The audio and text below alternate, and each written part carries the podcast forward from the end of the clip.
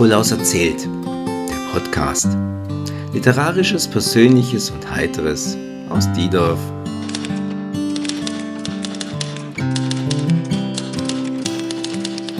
In dieser Woche ein wenig verspätet, weil Frau Klammerle Geburtstag hatte und ich erst jetzt zu den Tonaufnahmen komme. Das Wahrlügen, Teil 3. Ein Sommer in Berlin.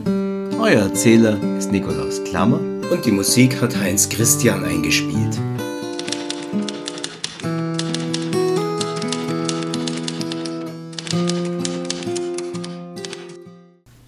Herausragender Bestandteil des Lebens meiner Großeltern war ihre strenge an bei Sachs Grandet erinnernde Sparsamkeit und nicht zu sagen ihr Geiz. Die beiden hatten sich über magere Jahre einen spartanisch kargen Lebensstil angewöhnt und ihn auch als man sie mit Fug zum Mittelstand zählen konnte, nicht abgelegt. Kleidung wurde ewig getragen, Verschlissenes immer wieder repariert, den Garten ließ man in heißen Sommern vertrocknen, um Wasser zu sparen. Die Speisen waren einfach und billig, die gekochte Kartoffel stand im Mittelpunkt des wenig Abwechslung bietenden Menüplans, Gewürze waren praktisch unbekannt. Eier konnte man nur im Kuchen finden. Getrunken wurde zweimal am Tag, nämlich morgens dünner Kaffee und abends Bier oder Saft. Den Höhepunkt der Dekadenz bildete ein abendliches Glas selbstgekelterten Obstweins und vielleicht ein oder zwei Pralinen, wobei sich der Großvater an einem kleinen Stück Schokolade stundenlang verlustieren konnte. Ihn zu beobachten, wie er etwas Süßes aß, gab dem Begriff Genuss eine ungeahnte neue Dimension. Der Großvater war eine dominante Person, deren bloße Anwesenheit eine bezwingende Autorität hatte. In vielerlei Hinsicht glich er einem biblischen Patriarchen, einem Sippenoberhaupt, dessen Alter und Weisheit die letzte entscheidende Instanz bildet. Nahezu taub und nach Staroperationen schlecht sehend, saß er bei Familienfesten am Ende der Tafel und schien mit halb geschlossenen Augen schwerwiegenden Dingen und moralischen Fragen nachzusinnen. Wenn er ab und an etwas sagte, hatte es in der Regel nichts mit den Gesprächen zu tun und glich in seinen letzten Jahren tatsächlich oft den Konklusionen einer seltsamen mittelalterlichen Mystik. Obwohl er nie Philosophie gelesen hatte und sie sicher auch nicht verstanden hätte, war sie doch das Feld, in dem er sich heimisch fühlte. Er war ein Jakob Böhme des 20. Jahrhunderts, und es ist schade, dass es von ihm keine Aufzeichnungen außer einem in schwer leserlichem Sütterlin verfassten Tagebuch aus dem Ersten Weltkrieg gibt. In meiner Erinnerung ist noch eine eigenwillige Deutung des biblischen Sündenfalls, bei der ihm der Baum der Erkenntnis für die Lust der Frau, die Schlange für das Geschlecht des Mannes und der Apfel für ihre Brust standen. Bis zu seinem 75. Lebensjahr ging er dem ehrbaren Beruf eines Schlossers nach. Aber der aus ärmlichsten Verhältnissen stammende Arbeiter fühlte sich immer auch zu höherem, zur Kunst berufen. Er malte, vom Jugendideal der christlichen Wandervogelbewegung und von dem Maler Fidus geprägt, ideale Landschaften und Stillleben, die er in der Regel von Postkarten kopierte und veredelte. Natürlich blieb er, wie auch in seinen späteren philosophischen Gedankenflügen, im guten reinen Sinn Dilettant, in Auffassung und Durchführung naiv. Wie seine Frau waren dem Großvater Fleiß und Ordnung die bestimmende Grundtugend. Auch in der Rente hatte er einen strengen Arbeitsplan, der ihn nach dem Frühstück und einem intensiven, vollständigen Lesen der Tageszeitung bis zum Abend einspannte und auch den Sonntag nicht aussparte. Der Garten und das mit eigenen Händen erbaute Haus boten ihm dazu Anlass genug. Bis zu seinem 90. Lebensjahr war er so agil, auch schwere Arbeiten auszuführen, das Dach zu decken, Wege zu verlegen oder sich neue handwerkliche Spielereien zu überlegen, die die Arbeit im Haushalt erleichtern sollten, es aber nicht in jedem Fall taten. Das war übrigens seine wahre Begabung. Er war der geborene Handwerker. Von der Schreinerarbeit bis zur Reparatur einer Uhr, vom Mauern bis zum Verlegen einer elektrischen Leitung, er war in jedem Handwerk gleich heimisch, eine Art von Universalgenie. Im 18. Jahrhundert hätte man ihn als Originalgenie bezeichnet. Er suchte seinesgleichen. Sich selbst betrachtete er übrigens als faul. Auf ungläubiges Nachfragen führte er aus, es gäbe zwei Kategorien von Faulheit. Die eine häufigere schiebe anfällende Arbeiten beständig vor sich her, sei immer dabei zu beginnen und komme doch nie weiter, bis sich die Arbeit von selbst oder durch einen anderen erledige. das war wohl auf meine Art mit Problemen zu leben gemünzt. Die andere Faulheit aber, also seine, würde voller Elan eine Arbeit beginnen und sie dann so langsam und genau wie möglich ausführen, immer beschäftigt wirken und doch nie fertig werden. Das ist übrigens die Zusammenfassung von Hermann Hesses Novelle Unter der alten Sonne. Dieser späteste Spätromantiker war erstaunlich genug nicht in seinem Bücherschrank zu finden und ich bezweifle, dass er die Geschichte kannte. Tatsächlich ließ der Großvater sich bei seinen Arbeiten unglaublich viel Zeit und führte sie mit kleinlichster Akribie aus. Doch faul war er sicher nicht. Denn zum einen war seine Arbeit meist selbst gewählt und zum anderen wurde er immer mit ihr fertig, auch wenn es sehr, sehr lange dauerte. Er war ein pedantischer Perfektionist, der, wenn er es wollte, jahrelang an einer Uhr bastelte, bis sie wieder ging. Religion war ein fester Bestandteil im Leben der Großeltern. Als tägliches Ritual wurde vor jedem Essen gebetet, die Großmutter ging regelmäßig in die Kapelle und zu Bibelstunden, morgens beim Frühstück wurde ein Kalenderblatt mit Bibelzitat und längerer Auslegung gereicht, das zu lesen ich in meinen Sommeraufenthalten ebenfalls gezwungen war. In meiner Erinnerung ist der Genuss von Schmalzbroten, die ich ausschließlich in Berlin verzehrte, fest mit den salbungsvollen Worten im Einheit gekommen. Wenn ich heute als Vegetarier und Agnostiker unfreiwillig zu einem Kirchenbesuch verdammt werde und abgelenkt auf das erlösende Ende einer Predigt warten muss, habe ich den Geschmack von Schmalz auf der Zunge. Ob mein Großvater darüber hinaus wirklich religiös war? Ich meine nicht. Aber die Meinungen gehen auseinander und vielleicht hätte er selbst diese Frage wegen ihrer Einfachheit abgewiesen und sie mit der Bemerkung gewürzt, dass einfache Fragen immer zu fehlerhaften oder falschen Antworten führen. Mit Sicherheit dachte er viel über Gott und die Mythen der Bibel nach, über der er dann ja in oft eigenwilliger und schöpferischer Art philosophierte. Das hat er sein Leben lang getan und seine Meinungen haben sich im Laufe der Jahre entwickelt.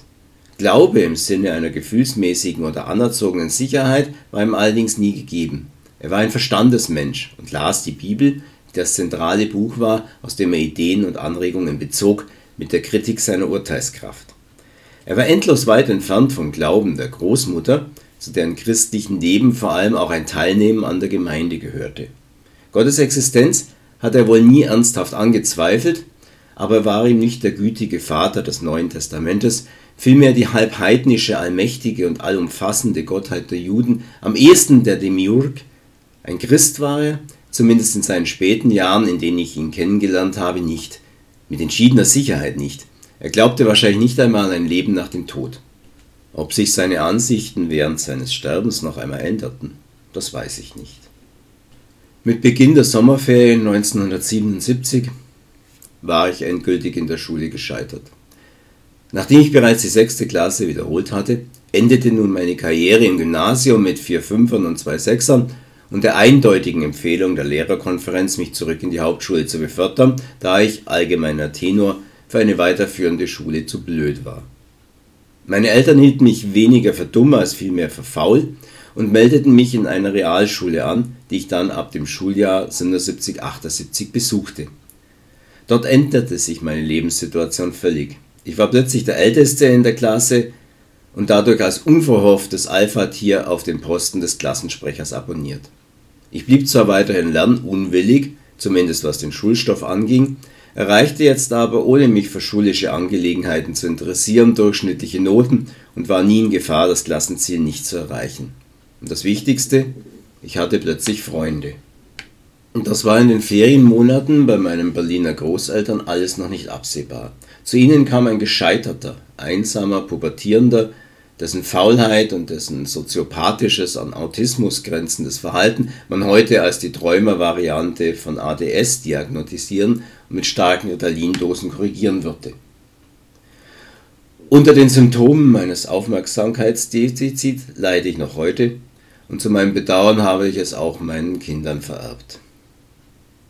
Ich war also 14 Jahre alt, als ich endgültig im Gymnasium scheiterte und meine Mutter mich zu ihrer Erleichterung über die Sommerferien nach Berlin abschob. Auch wenn ich natürlich ein völlig anderes Bild von mir hatte, war ich wie viele leidgeprüfte Jugendliche in diesem Alter, stark pubertierend, picklig und dick. Voller moralischer Bedenken der eigenen Sexualität nachforschend, verlebte ich damals meine Tage in einem Heldentraum, in dem sich meine wuchernde Fantasie und mein wundes Selbstvertrauen in einer faschistoiden, von Fernsehen und Heftromanen geprägten Vorstellungswelt ein Ventil suchten.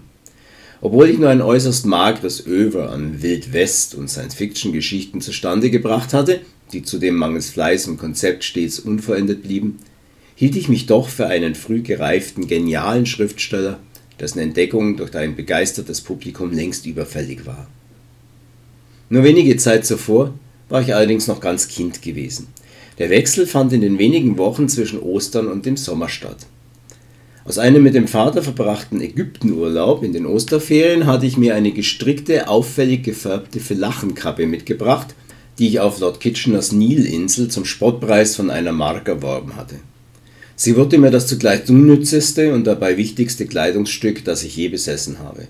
Vorher hatte ich der Sonne wegen eine Schirmmütze getragen, die ich als treuer Leser von der Comiczeitschrift Zack geschenkt bekommen hatte und an ein um Backschisch bettelndes Kind irgendwo in Luxor weitergab.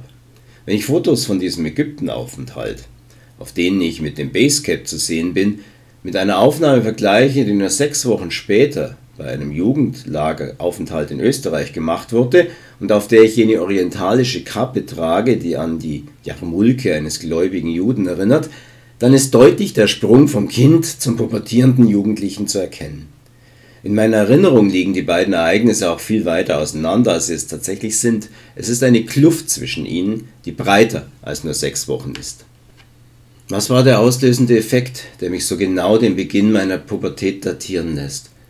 War es der mich überwältigende Eindruck der fremdartigen Kultur, die mich fassungslos machte und mich dabei mit einem Elend konfrontierte, das ich nie geahnt noch gar gesehen hatte und dessen Bilder ich mir auch heute noch deutlich vor Augen rufen kann?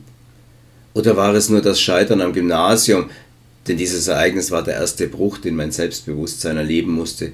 Nun, die Schale Kind platzte plötzlich auf und aus dem Ei kroch ein Pubertierender, der die ersten Züge meiner heutigen Persönlichkeit entwickelte.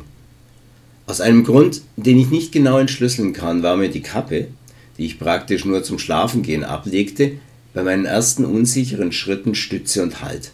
Unter ihr fühlte ich mich geborgen, behütet, könnte ich mich behaupten. Gleichaltrige Bekannte bemerkten den Fetischcharakter dieses Kleidungsstückes schnell und es war oft das Ziel von Spott und Diebstahl. Ich litt unter den Grausamkeiten, aber die Kappe wurde mir dadurch noch heiliger. Auch bei meinen Freunden in der katholischen Jugendgruppe, den einzigen, die ich damals besaß, endete die Kindheit. Bei den weiterentwickelten oder besser formuliert den attraktiveren Jungs wie Jörg und Flip gab es erste Verwirrungen mit dem anderen Geschlecht. Als die beiden um das gleiche Mädchen buhlten, baute ich diese Geschichte in meinen Heldenträumen aus, verschärfte den Konflikt und stellte mich in Erzählungen als unglücklich zerrissen in die Mitte der in Wahrheit nicht existierenden dramatischen Handlung.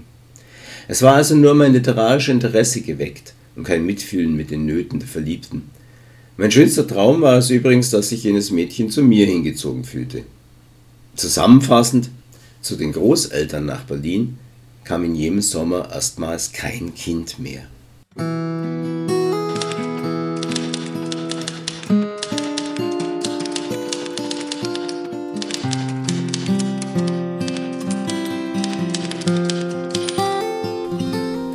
Lesung ist wie eine Predigt. Alles sein, aber nicht länger als eine Viertelstunde. Deswegen setze ich an dieser Stelle jetzt einen Schnitt und werde euch das Ende meines Sommers 1977 in der nächsten Woche erzählen. Haltet mir die Treue, euer Nikolaus.